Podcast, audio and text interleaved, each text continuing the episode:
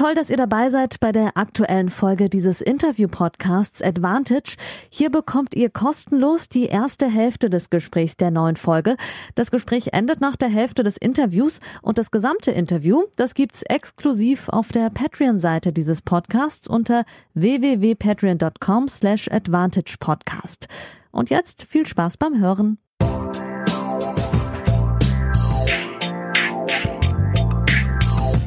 Advantage, der Tennis- und Sport-Podcast. Allee, naja, doch nicht ganz Allee. Wir sind ja nicht in äh, Paris und die Allee-Rufe aus Paris fehlen mir ein bisschen und damit Moin aus Hamburg zu Folge 14 des Advantage Podcasts. Grüßt euch, schön, dass ihr alle eingeschaltet habt. Heute einen ehemaligen Doppelspezialisten in der Weltrangliste bis auf Platz 17 vorgebrecht damals in seiner Karriere als Coach unter anderem Namen betreut wie Lisicki, Bartel und Gojovcik, auch als Multitalent bekannt, mittlerweile TV-Experte. Ihr wisst natürlich jetzt nach der Beschreibung schon, wer zu Gast ist. Herzlich willkommen, Christopher Kasi Kaas. Janik, vielen, vielen Dank für die Intro. Danke. Gerne, auch nicht auswendig gelernt. ähm, ähm, ich nenne dich heute mal Kasi durchgängig, ist besser als Christopher, das ist so ungewohnt. Das ist total ähm, in Ordnung. Bei Christopher habe ich auch immer das Gefühl, ich habe irgendwas falsch gemacht. Ja. Das war relativ schnell schon in der Grundschule war das dann Kasi und es äh, war im Fußball Kasi und es im Tennis Kasi und ist mittlerweile eigentlich äh, überall Kasi, deswegen ist das total in Ordnung für mich. Dann muss ich kein schlechtes Gewissen haben. Die äh, Stammhörerinnen und Hörer wissen, dass ich am Anfang ähm, vor allem immer mal eine spontane, äh, lustige Frage habe. An dieser Stelle ähm, als großer Bayern-Fan an dich die Frage, was hältst du denn von äh, Eric Maxim Choupo-Moting? du, ich weiß nicht, ob das jetzt schon 100% in trockenen Tüchern ist. Äh, ja, ist ich durch. weiß, ich weiß auch nicht, warum du Eric Choupo-Moting äh, äh, auspackst, weil in der Tat, äh, ich finde ihn sensationell. Ich finde, es ist ein cooler Spieler. Äh, der wird menschlich sehr, sehr gut reinpassen. Und ich weiß nicht, ob du das jetzt weißt und ihn deswegen auspackst. Äh, ich hatte auch mal eine Reha beim Klaus Eder mit ihm. Äh, da ja. waren wir beide verletzt. Das ist aber schon acht, neun Jahre her und da haben wir eine Woche in, äh, in Regensburg verbracht, zusammen in der, in der Reha äh, vom, vom Klaus Eder. Und das war, also, wie gesagt, ich mag ihn total gerne. Ich freue mich, ist eine tolle Ergänzung für Bayern München und äh, ja, wird eine, wird eine tolle Geschichte. Ob du es glaubst oder nicht, nicht. Äh, ich habe mich heute Morgen zweieinhalb Stunden intensiv vorbereitet und ein Vögelchen hat es mir tatsächlich gezwitschert, dass du ihn wohl kennst. Deswegen habe ich es gesagt. Christopher Kaas ist sich so die Kommentare von den Bayern-Fans durchliest, sind, äh, ob der Qualitäten des Spielers nicht alle so überzeugt. Deswegen wollte ich ihn mal fragen. Aber es geht ja bei einem großen Weltverein auch nicht immer nur darum, den, den nächsten Superstar zu holen, sondern auch jemanden fürs Klima zu holen. Super Spieler und von dem her macht es total Sinn, weil, äh, wie du schon gesagt hast, ich meine, das sind, äh, da gibt es Weltstars, äh, die spielerische Klasse ist in der Mannschaft absolut gegeben.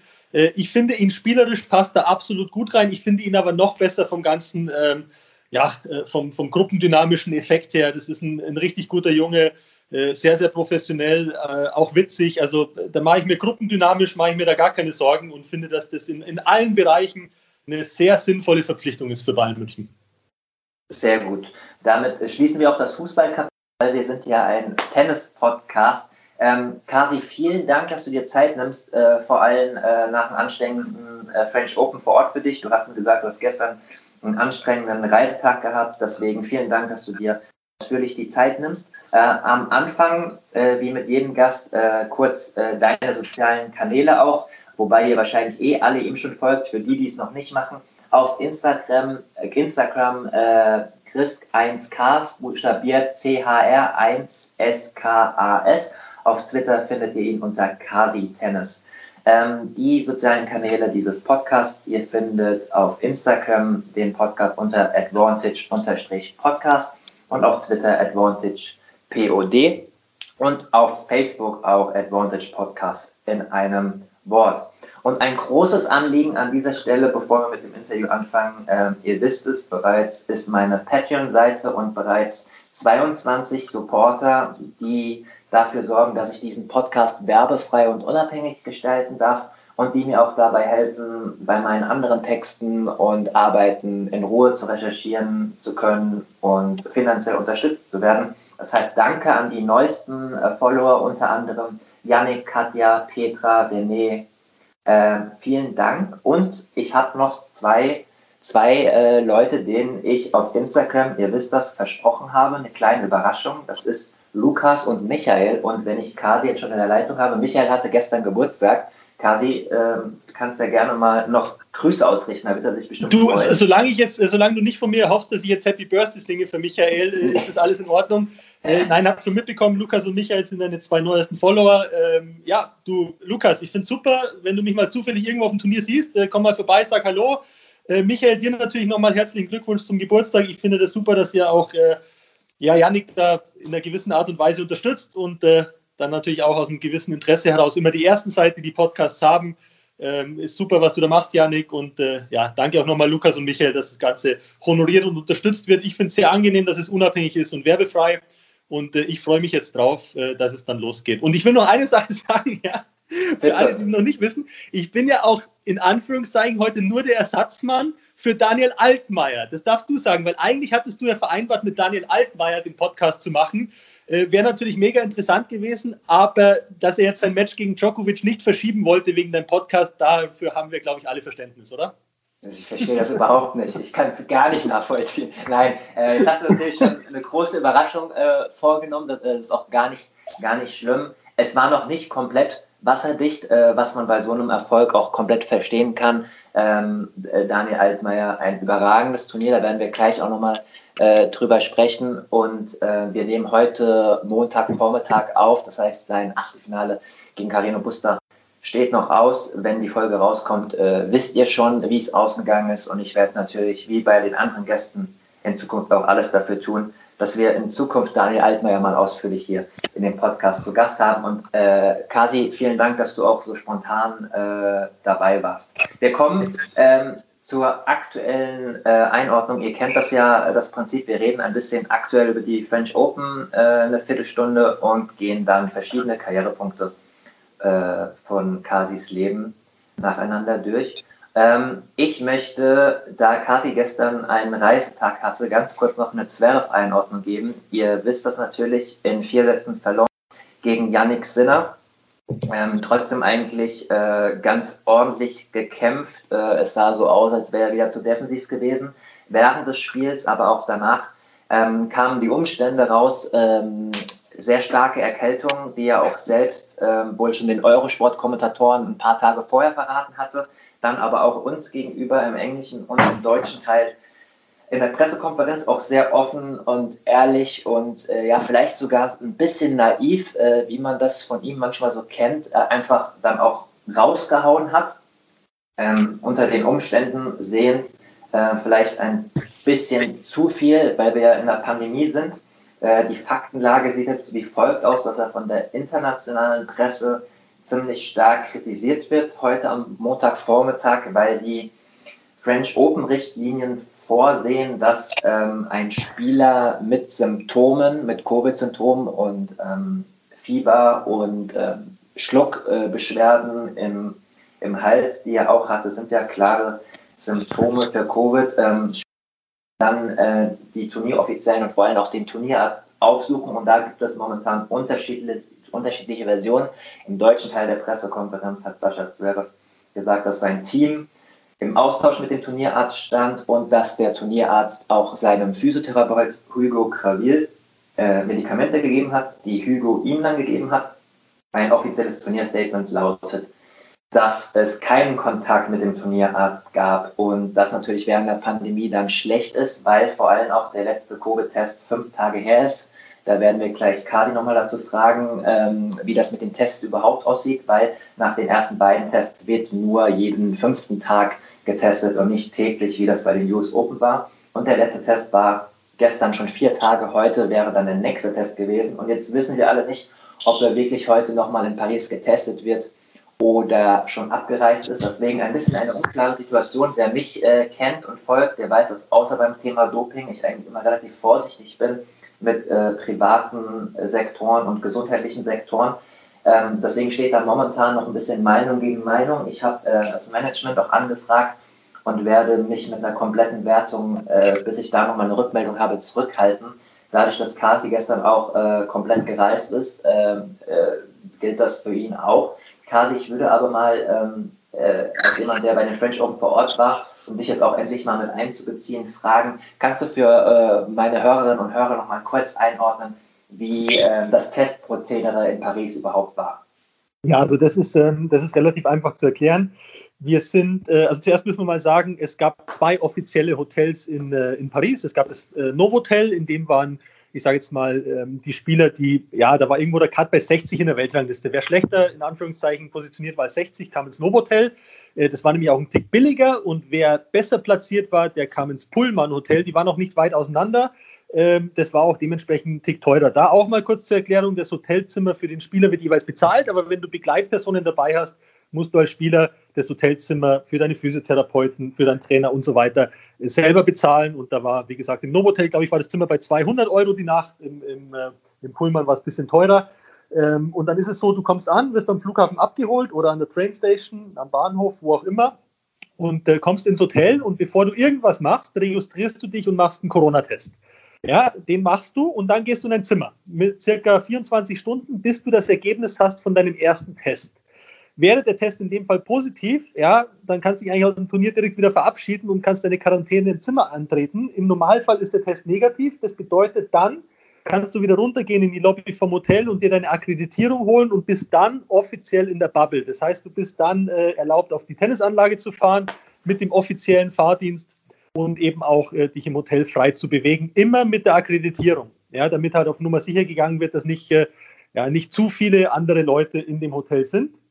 Und dann ist der zweite Test nach 48 Stunden. Ja? Das heißt also circa 24 Stunden, nachdem du dein Ergebnis vom ersten Test erhalten hast, machst du einen zweiten Test.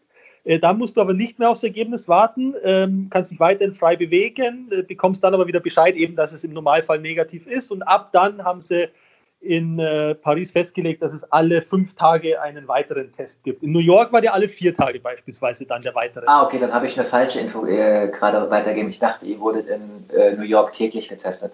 Dann war das äh, nein, nein, äh, nee, das ist auch wichtig, dass wir die Fakten hier richtig haben. Ja, ähm, genau. ähm, was in New York war, ist zum Beispiel so, dass du das Hotel, äh, du musstest jeden Morgen, ähm, bevor du in den Bus eingestiegen bist, um nach Flushing Meadows zu fahren, musstest du ähm, den Scan-Code einscannen in dein Telefon, musstest drei Fragen beantworten, kam dann, kamst dann zur Stufe 2, dort wurde dein Fieber gemessen.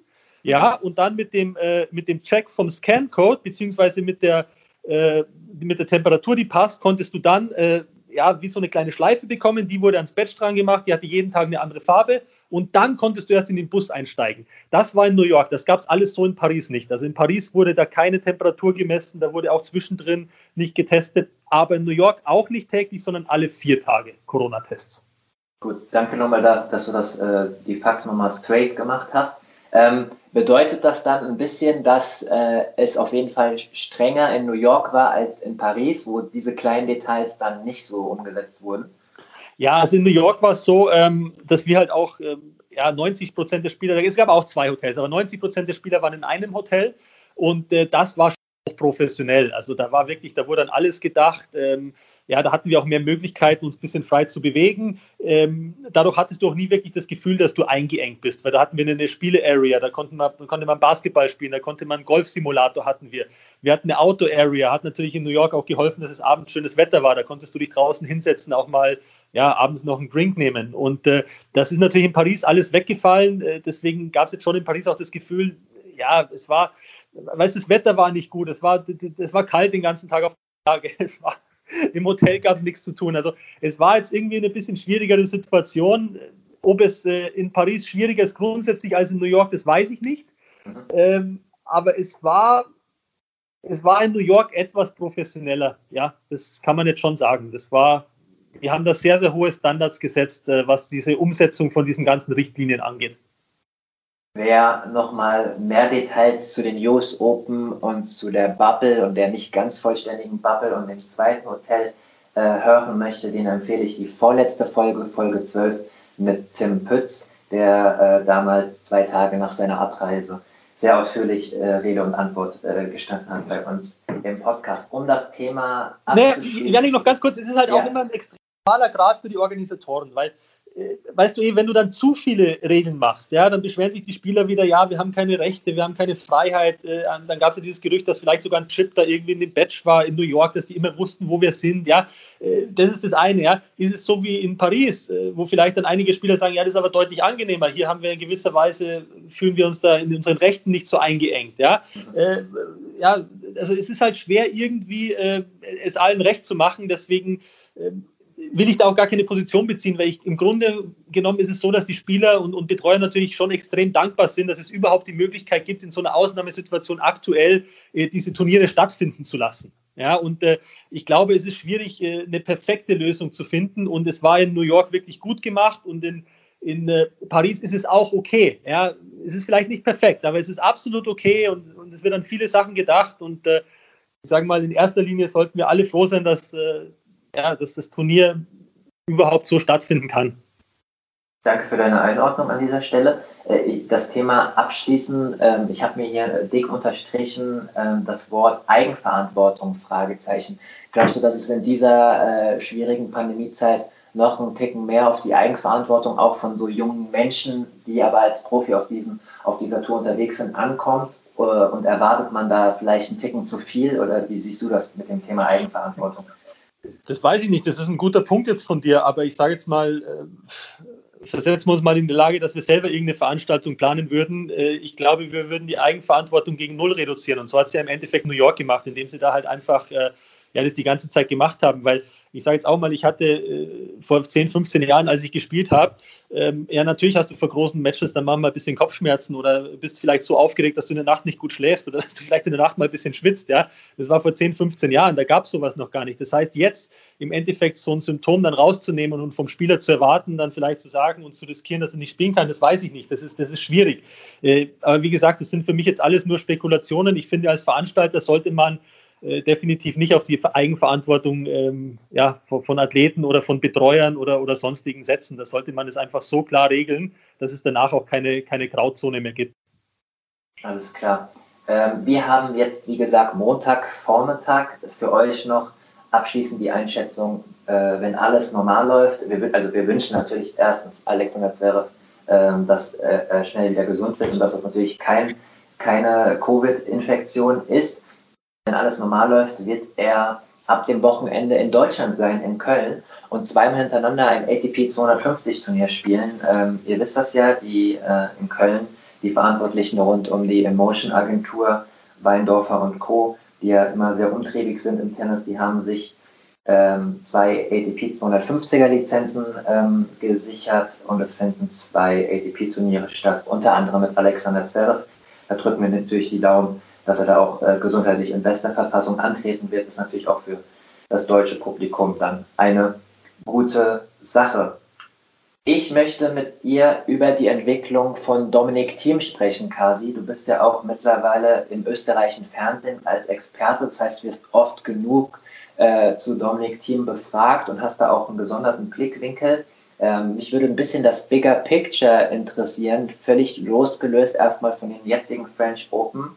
Ähm, ich persönlich habe den Eindruck, äh, seit der Trennung von Günter Presnik äh, Anfang 2019 ist äh, Dominik Thiem selbstständiger und auch offensiver, auch nicht nur auf dem, also gar nicht mal auf dem Platz bezogen, sondern auch in den verbalen Aussagen zu bestimmten Themen. Wie siehst du Dominik Thiem in den letzten anderthalb Jahren? Ja, ich finde, dass sich Dominik äh, sensationell entwickelt hat in vielen Bereichen. Ähm, ob man das jetzt auf eineinhalb Jahre, sage ich jetzt mal, runterbrechen kann, das ist dann immer schwer zu sagen. Ich meine, Dominik hat sich auch davor äh, kontinuierlich in die richtige Richtung entwickelt, aber worauf du hinaus willst, äh, was die Körpersprache angeht, äh, was das Selbstvertrauen angeht, auf und auch vor allem neben dem Platz, ähm, ist da definitiv eine, eine, sehr, sehr positive Entwicklung die letzten eineinhalb Jahre äh, passiert und die, die spielt sicherlich auch oder die spiegelt sich sicherlich auch in den Ergebnissen jetzt wieder.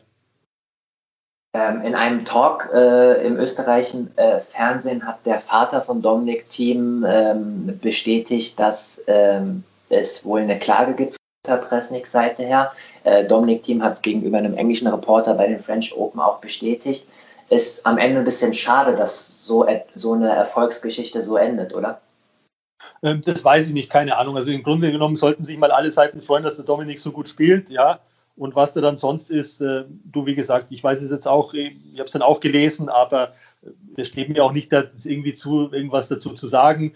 Äh, ich fand es Wahnsinn, dass Dominik äh, es geschafft hat, die US Open zu gewinnen. Ja, nochmal, es war ein absolut episches Finale, ja auch gegen Sascha Zverev. Also äh, natürlich schade, dass da jetzt sowas im Raum steht, aber äh, trotz allem, also da, überschattet jetzt nichts den sportlichen Erfolg. Das ist so unglaublich, ja.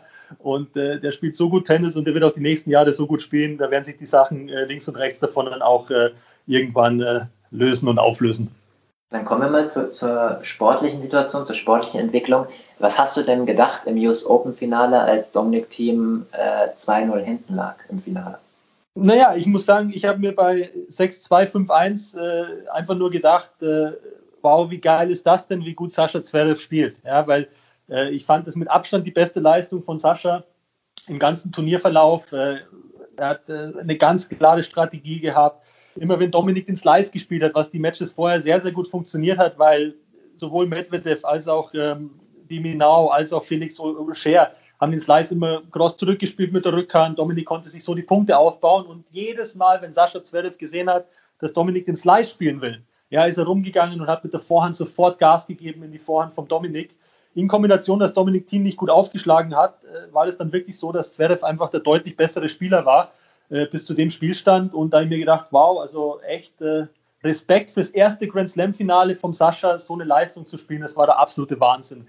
Ähm, dann waren so drei, vier Spiele, wo du sagst, okay, ja, natürlich, Sascha gewinnt den zweiten Satz, aber man hat schon gesehen, dass es äh, ja dann nicht mehr so deutlich war. Ja, also da war es dann Ende vom zweiten Satz, das habe ich auch im Fernsehen gesagt, äh, war dann zwar Fakt, dass Sascha 2-0 Sätze führt, aber Dominik auch drei der letzten vier Games schon gewonnen hatte und man schon erkennen konnte, dass das Match so ein bisschen sich von der Dynamik her dreht und, äh, und äh, immer mehr Richtung Augenhöhe geht. Und ähm, ja, und dann war es natürlich so, Sascha nochmal das Break vorgelegt im dritten Satz, aber dann muss man auch sagen, dass ich finde, dass Dominik äh, ja eigentlich von Punkt zu Punkt, von Spiel zu Spiel äh, besser geworden ist, äh, ein bisschen besser aufgeschlagen hat, weniger Fehler gemacht hat, sich besser bewegt hat, weil er sich anfangs nicht so gut bewegt hat. Und ähm, ja, dann sind wir irgendwann bei zwei, zwei Sätze und ich glaube, der dritte Satz, der war, äh, der fünfte Satz, der war ja Tennisgeschichte. Also da war es dann auch wirklich so, egal ob du auf der Seite von Sascha Zverev warst oder auf der Seite von Dominik Thiem, du konntest dann auch irgendwann eine Empathie für den anderen entwickeln, weil es, äh, es war so schön, sich das anzuschauen. Ja? Ich meine, wir haben so viel Federer und Djokovic und Nadal gesehen die letzten Jahre und das war einfach so menschlich. Ja, jeder konnte sich reinversetzen, Janik. Ich meine, äh, ich weiß nicht, wie oft du Tennis spielst, aber es ist einfach, ja, zweiter Aufschlag bei Breakball, man spürt die Nerven, man sieht zwischen den Ballwechseln, ja, das sind Emotionen, das sind, äh, ja, die sind aufgeregt, die spielen um ihren Lebenstraum und äh, da muss ich echt sagen, das hat schon, also das war, war schon extrem geil, sich das anzuschauen. Und äh, ob das dann hinten raus äh, Sascha oder Dominik gewinnt, war für mich dann, also das war wirklich nicht mehr zu bewerten. Das war, natürlich hast du immer gewusst, der eine, der es gewinnt, der wird äh, unendlich glücklich sein und der wird seinen Traum erfüllt haben, ja, und der andere wird todtraurig sein und äh, ja, runtergebrochen, äh, um es wieder einfach zu bewerten, ist es so, dass ich finde, dass äh, Dominik ist einfach ein Tick mehr ganz, ganz groß vom Sascha, weil der es ja auch danach dann gesagt hat. Ähm, jetzt, Dominik in, war jetzt in Paris auch, jetzt in Paris auch ja. nochmal Zitat, ähm, dass er ja. von der Denkweise her natürlich ja. brutal enttäuscht war, aber nach zwei Tagen es so anerkennen konnte, dass er sagt, die letzten anderthalb Jahre gesehen auch, ja. hat es Dominik mehr verdient und war der bessere Tennisspieler. Ja, und wie groß ist das bitte, ja? Wenn du so ein Match spielst und dann zwei Tage später schon wieder sagen kannst, du, äh, ganz ehrlich, so und so ist es und so schätze ich das Ganze ein. Also das ist schon, äh, das finde ich vom Sascha Zverev fantastisch.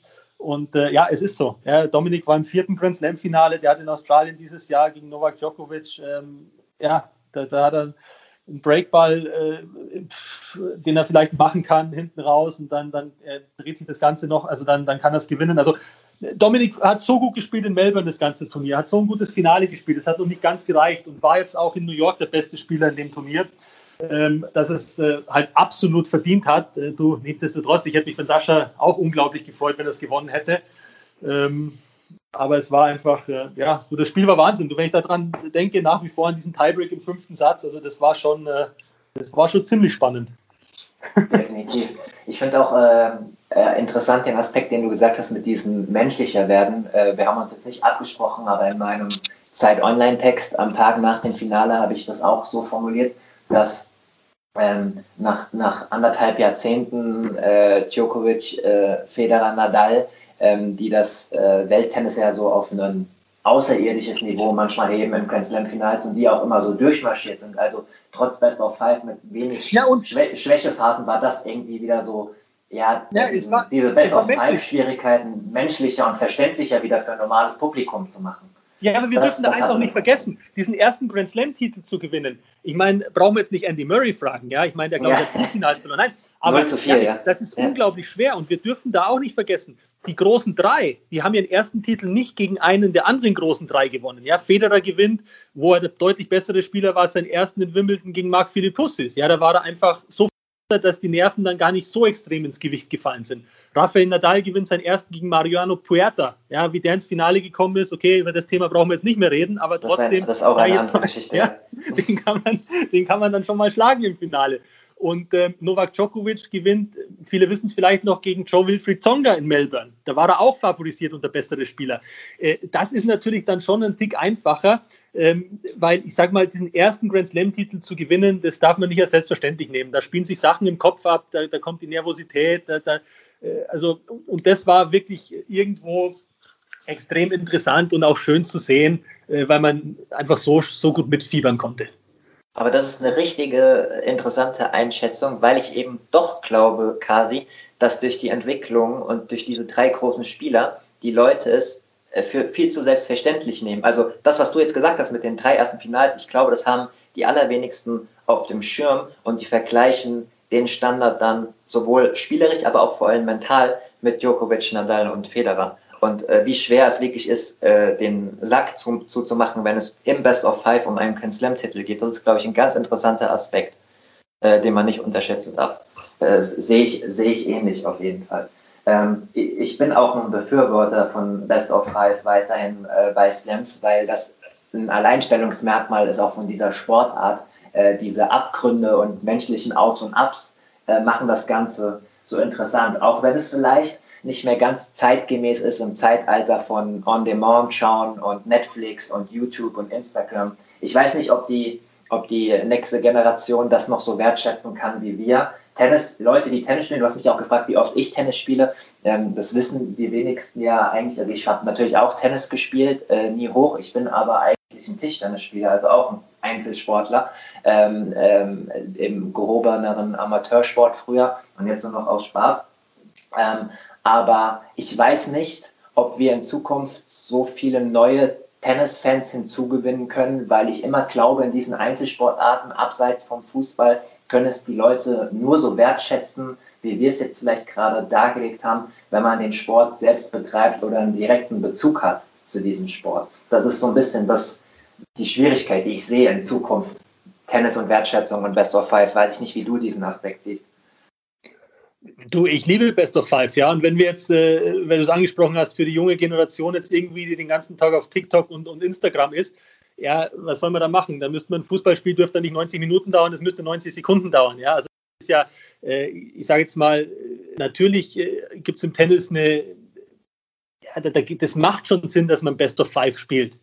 Ja, und ich glaube, äh, dass da einfach auch noch genügend Publikum da ist und, und es ist einfach zu spannend, sich das über die lange Zeit anzuschauen. Und äh, ich sage jetzt mal, ich mache mir da jetzt noch relativ wenig Sorgen. Natürlich macht es Sinn, immer mal wieder auch äh, andere Formate auszuprobieren und sich Gedanken zu machen. Und da war jetzt auch genügend los in der Corona-Zeit, als die Pause war. Ähm, ja. Hast eh drüber berichtet, glaube ich, über diese Moratoglu-Geschichte, wo dann auf Zeit gespielt wurde. Und ähm, ja, auch mit so verschiedenen Gimmicks. Äh, Gimmicks. Also äh, ja, natürlich kann man drüber reden. Trotzdem würde ich sagen, man kann alles gerne mal auf der ATP-Tour oder irgendwo ausprobieren, aber die Grand Slams sind für mich einfach Best of Five und äh, das ist definitiv auch aktuell noch richtig so. Und ich hoffe, dass es auch möglichst lange so bleibt. Alles klar. Um den aktuellen Part abzuschließen, kommen wir noch mal kurz zurück zu den French Open jetzt. Ähm, wie schätzt du die Lage äh, bei den Herren ein, äh, wenn man mal das Trio Djokovic-Team und Nadal jetzt ein bisschen gesondert betrachtet? Ähm, ja, also ich sage jetzt mal, der, der, Sieg wird nur über einen dieser drei führen, ja. das ist kein Geheimnis. Ähm, ich habe übrigens vorher schon in Daniel Altmaier ins Viertelfinale geredet gegen Novak Djokovic. Ne? Das hast du dann korrigiert, weil er gegen Carino Busta spielt. Aber Ähm, nee, ja, ich sage jetzt mal, äh, wenn also wir. Ist ja wahrscheinlich, wenn die Leute das hören, steht er natürlich schon längst im Viertelfinale. du, ich traue ihm mittlerweile alles zu, weil der Daniel Altmaier so ein geiler Spieler ist und es hat richtig Spaß gemacht, bis jetzt zuzuschauen. Ähm, nein, also ähm, es ist natürlich schon extrem dominant, wie Djokovic, Nadal und ähm, ja, vor allem die beiden hier durchs Turnier cruisen. Ja, also ich weiß nicht, äh, du weißt es wahrscheinlich besser. Ich meine, Nadal, glaube ich, der hat im Schnitt hat der eineinhalb Games abgegeben pro Satz, also ohne dass ich es jetzt weiß, aber das war ja Wahnsinn, wie der durchmarschiert ist. Ähm, ja, Dominik Thiem habe ich auch immer gesagt, ich habe immer gesagt, du Team Nadal im Halbfinale und das Siegerspiel gegen Djokovic im Finale, das war mir relativ klar. Ähm, man darf beim Dominik nicht vergessen, dass die US Open nicht nur körperlich, sondern auch mental unglaublich viel Kraft gekostet haben und sicherlich auch das Match gegen den, äh, ja, gegen den Franzosen Gaston sehr viel Kraft gekostet hat. Deswegen würde ich jetzt auch ein bisschen Druck vom Dominik zu nehmen, aktuell sogar sagen, dass Nadal in der unteren Hälfte äh, für mich aufgrund der Umstände mit US Open und mit allem drumherum vielleicht sogar leicht favorisiert ist. Und in der oberen Hälfte sehe ich natürlich äh, ja ganz klar Novak Djokovic, ähm, der sich da sicherlich auch nach den Vorkommnissen in New York ja, einiges beweisen will. Das will er sowieso immer, aber jetzt vielleicht nochmal extra mehr. Und im Hinterkopf haben wir immer die Grand Slam-Rechnung, ja. Und äh, Novak Djokovic darf da jetzt auch nicht mehr viele auslassen, wenn er den Rekord von Federer oder dann vielleicht sogar bis dahin von Nadal holen will. Und ähm, deswegen würde ich aktuell Novak Djokovic sogar leicht vorne sehen, aber freue mich unglaublich jetzt äh, von Runde zu Runde, weil es natürlich Spaß macht, sich das anzuschauen. Okay. Wenn wir kurz die deutsche Brille aufsetzen, wie gut kennst du denn Daniel Altmaier? Ich habe mich jetzt in den letzten Tagen viel mit ihm beschäftigt, mal so ein paar Stichpunkte für die Hörer zu geben. 2018 komplett äh, gefehlt, fast mit äh, Schulter- und einer Muskelverletzung. Ähm, ein sehr reflektierter junger Mann mit äh, russisch-ukrainischen äh, Wurzeln, einer einhändigen Rückhand, äh, nicht, nicht nur deswegen auch Mentoring so ein bisschen mit von Stan Wawrinka, eine sehr gute Beziehung zum Schweizer ähm, und äh, auch deshalb sehr reflektiert, weil er zum Beispiel in der Verletzungspause, er hat zum Beispiel seit vier Jahren eine Kooperation mit dem Fernsehsender, Fernsehsender Sky auch, wo er auch ein Praktikum gemacht hat. Ähm, wie gut kennst du Daniel Altmaier? Was ist das für ein Typ? Ähm, ich habe 2014 ein Interview mit ihm gemacht. Da war er beim World Team Cup in Düsseldorf als äh, mhm. Hitting-Partner unserer Mannschaft und da hat er mit Philipp Kohlschreiber trainiert und äh, ich glaube auf YouTube findet man es noch mit Christopher Damals Backstage. Sechs Jahre, das heißt, 16 Jahre damals, ne? Ungefähr. Genau, damals war er ähm, 15 oder 16 Jahre, genau. Und äh, ja, war, war schon super, weil er sehr, er war halt sehr wissbegierig immer, weißt du? Also der hat alles aufgesaugt, der, der war dabei, der war, äh, am liebsten hätte er den ganzen Tag trainiert. Der hat auch nicht nur mit der deutschen Mannschaft trainiert, der hat mit allen dort trainiert. Also der war sicherlich fünf, sechs Stunden auf dem Platz. Äh, Patrice Hopfe war damals dabei, der ihn auch immer ein bisschen so gementort hat.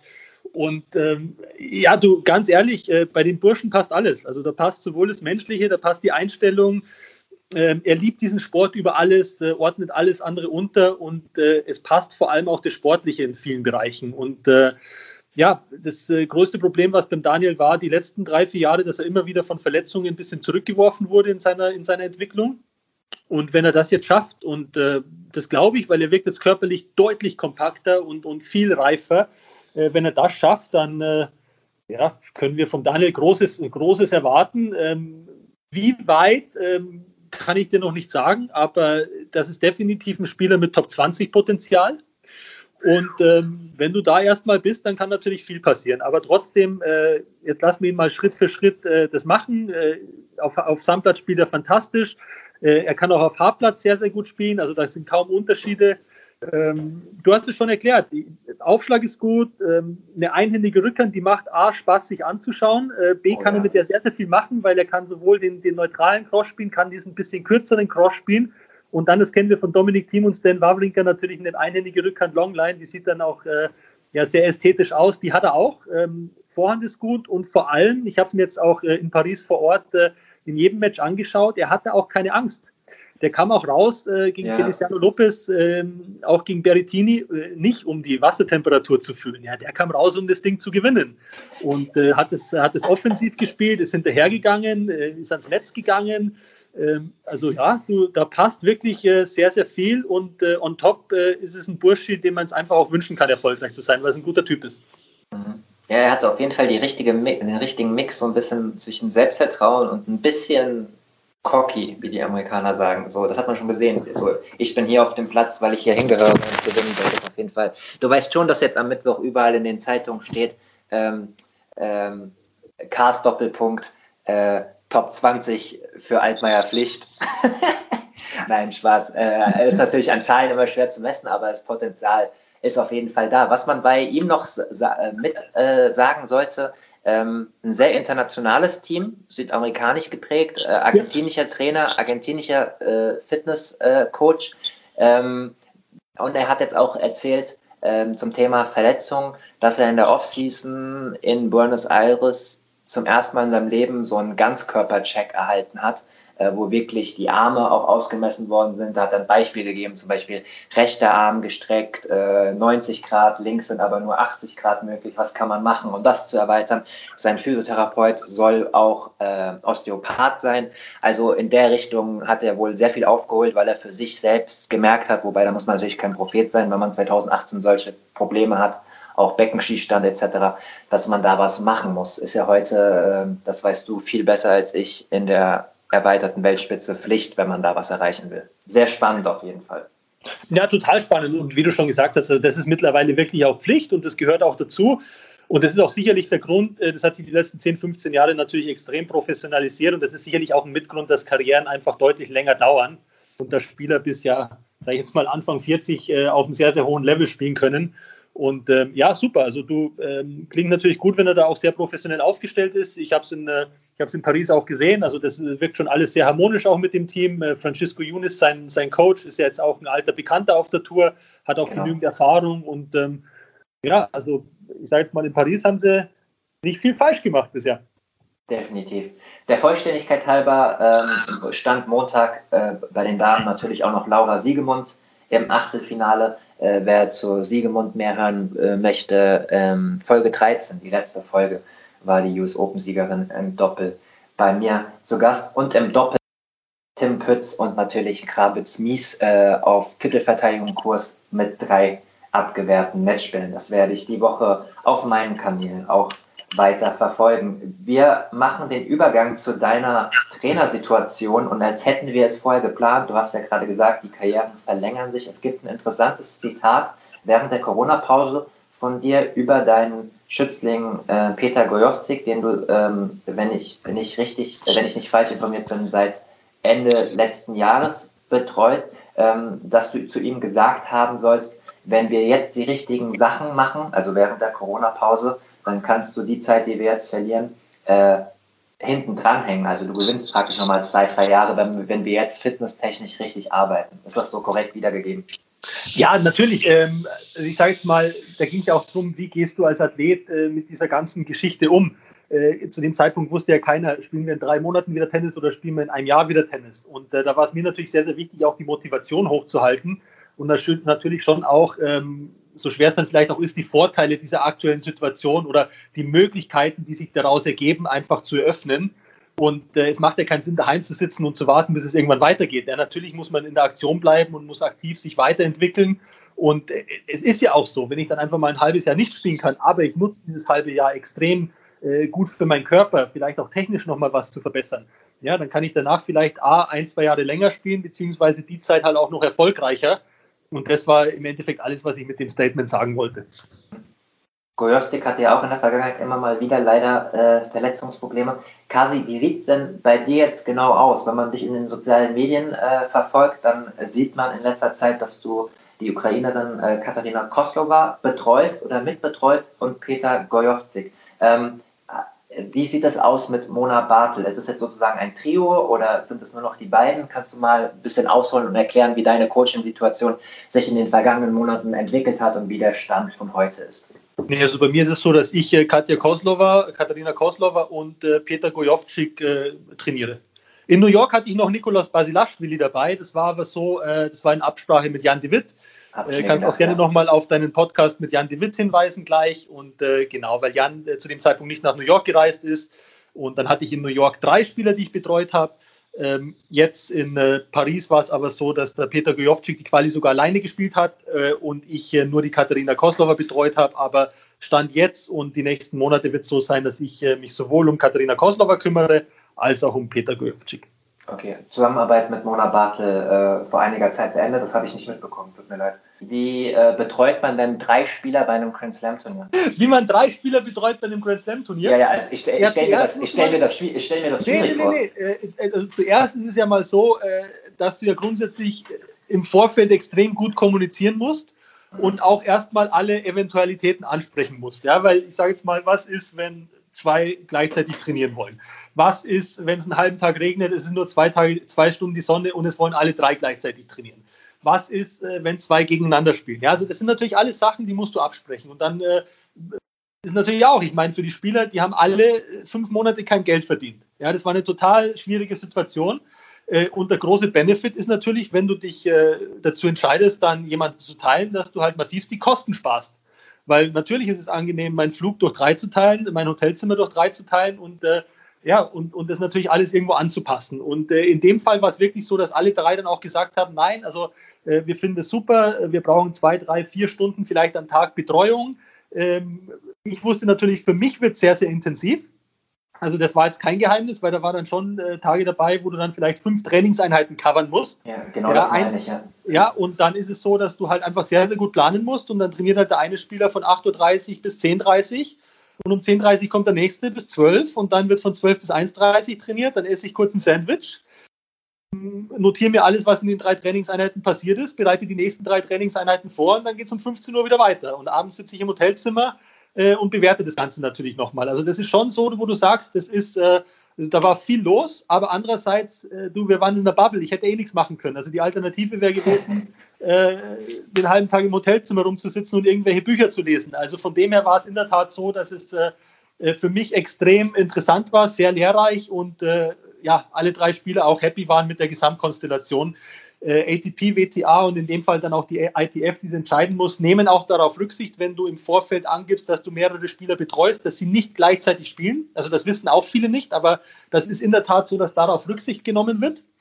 Und dann war es ähm, beispielsweise am Montag so, dass eben äh, Peter Gojovcik das zweite Match gespielt hat nach 11 Uhr und Katharina Koslova auf dem gleichen Platz äh, das dritte, damit ich halt äh, wirklich, damit man halt hundertprozentig auch wusste, das konnte jetzt nicht kollidieren. Und dann, ja, dann sitzt halt mal vier, fünf Stunden da und schaust dir die zwei Matches an und äh, dann geht es wieder weiter. Also das war sehr herausfordernd, aber für mich persönlich äh, hochinteressant und äh, ja, da lernst du dann auch unglaublich viel von drei Spielern. Also auch äh, von dem Nikolas Basilashvili, ja, sehr, sehr viele Sachen gelernt. Also war wirklich äh, war spannend und, und sehr ja, intensiv und interessant. Ähm, wie ist denn der Kontakt mit Katharina Koslova entstanden? Ähm, ja, es gab immer wieder Anfragen ich sage mal, auch im Laufe des letzten Jahres schon, da war es dann so, Mona Bartel war dann äh, ab, äh, ja, ab Wimbledon im Endeffekt ja verletzt, konnte nicht spielen und dann, äh, ja, natürlich, dann äh, gibt es mal einen Manager, der anfragt, wie es aussieht, oder es gibt mal einen Vater von der Spielerin, weil dann keiner genau wusste, wie es der Status ist. Aber ähm, um das auf das Thema vorher nochmal zurückzukommen, äh, ich habe dann auch immer mit der Mona natürlich kommuniziert, weil die Idee war natürlich, mit Mona weiter zu trainieren. Äh, und die Idee war dann eigentlich auch dieses Jahr in Melbourne äh, sowohl Peter äh, als auch Mona zu betreuen. Mhm. Ähm, und da war es dann aber kurz vor Abflug so, dass sich Mona entschieden hat, das nicht zu machen und ist dann mit ihrer Mutter nach Melbourne gereist. Und das war dann so, ja, dann war Peter ein bisschen unzufrieden, weil Peter natürlich gerne den Trip geteilt hätte. Ich war dann nur mit Peter, war dann auch okay, weil er sich qualifiziert hat, zweite Runde gespielt hat und, und ein super Spiel gespielt hat. Und dann war es irgendwann so, dass äh, eben in Australien, als dann auch offensichtlich war, dass ich nicht mehr mit Mona bin, ähm, ja, dann kam halt, wie schon gesagt, von Managern und, und, und bei der Katharina war es aber so, die hat mich persönlich gefragt, ja, und die hat mich persönlich Ach, äh, und hat dann auch ja, und sie würde, und wie es mir, und ob das, wie das aussieht, aber auch zuerst sehr, sehr respektvoll, weil sie natürlich wissen wollte, was mit Mona ist. Äh, und äh, ich fand es einfach sehr, sehr, äh, sehr, sehr nett und habe ihr dann auch gesagt, du, ja, gerne, aber wir müssen eine Konstellation finden, mit der sowohl Peter Gojovcik zufrieden ist, äh, als auch äh, du, Katharina, und ich. Ja, und dann haben wir uns halt alle drei dann im Endeffekt ausgetauscht und haben gesagt, okay, lass uns das in Indian Wells probieren. Dann sind wir alle drei nach Indian Wells, haben da im Endeffekt eine Woche trainiert. Und dann wurde leider das Turnier abgesagt. Was da passiert ist, wissen wir eh alle. Yes. Aber wir hatten dann im Endeffekt alle ein sehr, sehr gutes Gefühl. Und äh, Du, bei Spielern in der Kategorie ist es natürlich schon auch immer ein Argument, dass du einfach irgendwo Kosten teilen kannst. Und äh, ich bin ja dann deswegen trotzdem, ja, ich bin ja nicht halb so gut als Trainer, nur weil ich zwei Spieler habe. Ja. Die beiden Spieler zahlen im Endeffekt die Hälfte, können aber trotzdem auf, auf äh, volles äh, Know-how und Input zurückgreifen. Und äh, das fanden die beiden halt äh, ja, sehr positiv. Und äh, du ganz ehrlich, mir macht es auch Spaß, weil ich finde, du bist mit zwei Spielern äh, bist du dann auch äh, echt gut ausgelastet und äh, da fällt auch trotzdem nichts hinten runter. Also drei äh, ist schon eine Herausforderung. Das geht für vielleicht mal für zwei, drei Wochen, aber das geht nicht für, eine, für ein ganzes Jahr. Aber zwei Spieler zu betreuen, äh, ist eigentlich eine, eine, nahezu optimale Konstellation, vor allem in dem Fall, wo es äh, ja einmal ATP, einmal WTA ist und die beiden auch nie gegeneinander spielen werden. Ähm, und dann ist es jetzt im Moment aktuell eine gute Konstellation, aber du weißt eh, wie es ist. Es kann schnell gehen und dann äh, sieht es vielleicht im Januar schon wieder ganz anders aus. Also, aber aktuell ist es super. Ich habe auch deshalb gefragt, weil äh, die Stammhörerinnen und Hörer äh, werden das wissen, mir immer wichtig ist, den Leuten auch den, äh, den Blickwinkel äh, zu vermitteln, dass äh, Profi-Tennis eben nicht nur äh, Top 20 und Abermillionen verdienen ist, sondern dass die auch richtig gute Spieler in den Top 100 immer gucken müssen, wie, wie sie mit ihren Kosten auskommen und wie man das mit den Trainern und mit den Reisen macht. Deswegen ist so ein Blickwinkel wie von dir, finde ich immer sehr Na, interessant ich, ich, ich gebe da gerne Einblicke und man darf ja auch nicht vergessen, da geht es ja auch in erster Linie dann erstmal noch gar nicht darum, wie viel verdient der Coach. Da geht es einfach nur darum, ich muss dem jedes Mal das Hotelzimmer bezahlen, ja, ich muss ja. ihm die Flüge zahlen. Und wenn du dann nach Australien reist und ähm, ja, da kostet ein Flug dann irgendwie 1500 Euro und dann bist du da vier Wochen und dann äh, rechnest im Schnitt irgendwie 150 Dollar fürs Hotelzimmer.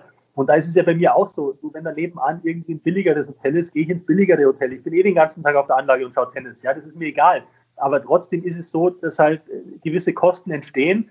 Und äh, da verstehe ich dann schon auch, ähm, sage ich mal, dass äh, Spieler in der Kategorie, wie gesagt äh, die halt nicht die Millionen verdienen, äh, das dann auch als attraktive Option finden, ähm, zu teilen. Ähm, du könntest jetzt keine Top 10 Spieler teilen. Das geht natürlich nicht, weil das sind ganz andere äh, Bedürfnisse, das sind ja. ganz andere Sachen, da ist ein ganz anderer Druck nochmal dahinter. die wollen dann eine gewisse Exklusivität aber in dem Fall war es jetzt so, dass ich natürlich, äh, ich, du, ich finde die Konstellation auch super, weil ich auch gewisse Freiheiten habe. Weil wenn ich dann natürlich auch sage, du, ihr zwei wisst schon, jetzt äh, zweite Woche US Open mache ich österreichisches Fernsehen, äh, weil ich das eben für Servus TV gerne mache und, und mir das auch unglaublich viel Freude bereitet, dann verstehen sie es auch, ja. Und es ist im Endeffekt geht es darum, es so gut wie möglich zu kommunizieren. Du darfst natürlich nie was versprechen, was du nicht halten kannst. Ja, dann wirst du unglaubwürdig. Aber wenn man es gut kommuniziert, dann, dann können alle Seiten davon profitieren.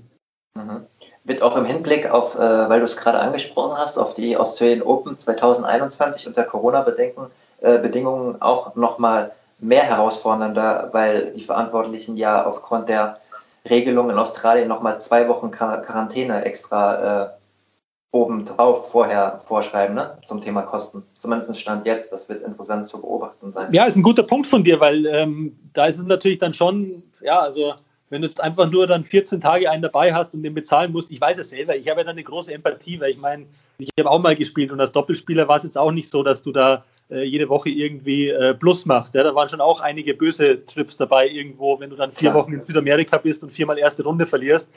Ja, da war ja die Frage, nimmst du überhaupt irgendwen mit oder reist nicht doch alleine? Und deswegen, ja, da muss man einfach offen damit umgehen und schauen, wie die Gesamt und dann, äh, genau, und äh, Australien, du, ja, wir wissen alle nicht, was da passiert. Also 14 Tage Quarantäne wäre natürlich schon äh, ja, erstmal relativ lang, vor allem wenn du danach dann ja Höchstleistung bringen sollst. Also da gibt es noch viele Fragezeichen, aber auch da ehrlich gesagt großes Vertrauen in die Veranstalter, dass man da gute Lösungen findet.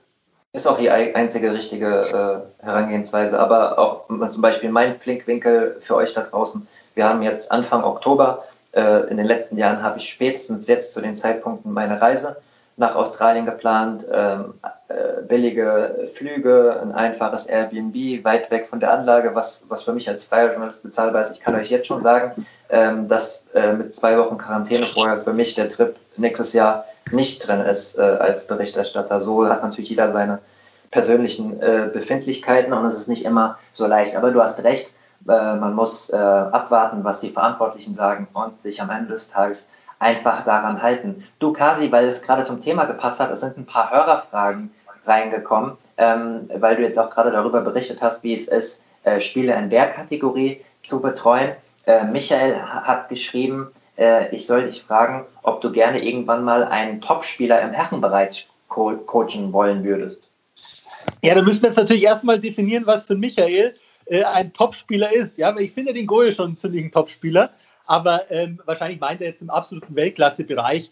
Ähm, du, äh, ja, also natürlich hat man in, jeder, in jedem Beruf ja auch irgendwelche Ziele. Ähm, andererseits muss ich aktuell sagen, ich finde die Konstellation, wie sie ist, äh, extrem reizvoll im Moment. Ähm, ja, weil ich finde, gesagt, ja. äh, genau, und Peter Gojovcik, äh, ja, da müssen wir schauen, wie, wie, wie es eben körperlich aussieht. Dann gibt es da noch viele Möglichkeiten. Die Katharina Koslova, da ist einfach das Ziel da, sie in Rankingbereiche zu bekommen, wo sie noch nie war. Ja, das ist natürlich auch sehr, sehr reizvoll. Mhm. Ähm, und äh, muss man immer schauen, was einen in dem Moment am meisten triggert, vor allem, wo man auch denkt, dass man am meisten Einfluss hat.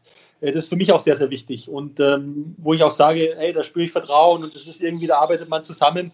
Da, da kommen viele weiche Faktoren dazu. Und da ist es nicht immer so, dass man äh, nur aufs Ranking guckt oder ja, oder nur aufs Finanzielle, das ist so ein Gesamtpaket. Da muss einfach eine gewisse Zufriedenheit entstehen, man muss äh, richtig Bock haben auf das Ganze und äh, ja, im Moment passt es gut, aber du, ich möchte da nichts ausschließen. Also da gibt es äh, noch viele interessante Sachen im, im, Tennisbereich, die mich irgendwann mal reizen würden.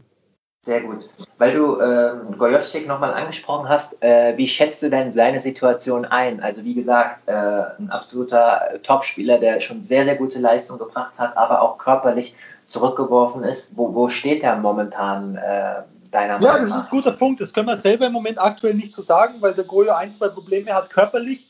Ähm, und da wissen wir noch nicht ganz genau. Äh, sind es jetzt äh, gewisse Restriktionen, sind Sachen, die wir anpassen müssen oder ist es in, in drei, vier Monaten wieder alles in Ordnung? Deswegen ist das im Moment wirklich sehr, sehr schwierig.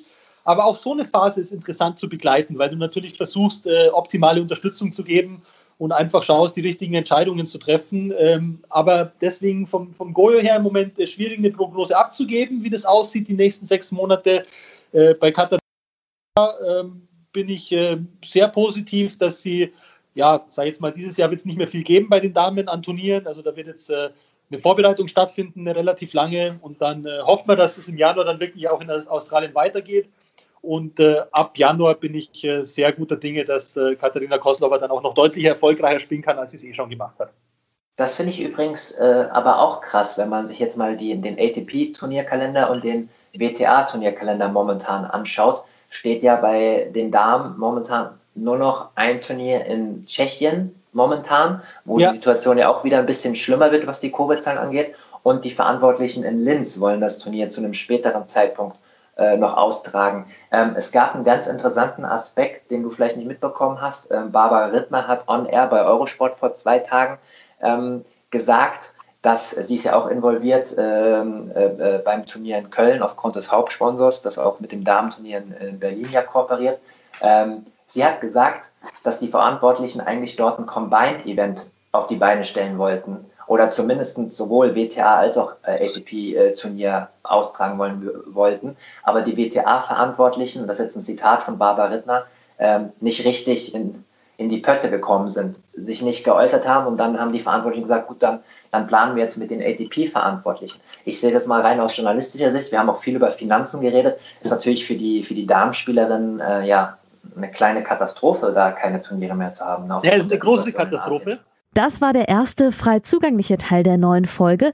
Die zweite Hälfte hört ihr exklusiv auf der Patreon-Seite www.patreon.com slash advantagepodcast. Dort könnt ihr mit einem kleinen monatlichen Beitrag dafür sorgen, dass es diese langen, unabhängigen Interviews ohne Werbung regelmäßig gibt und unterstützt zudem Yannicks unabhängige Arbeit als freier Journalist im Tennis-Doping- und Sportpolitikbereich.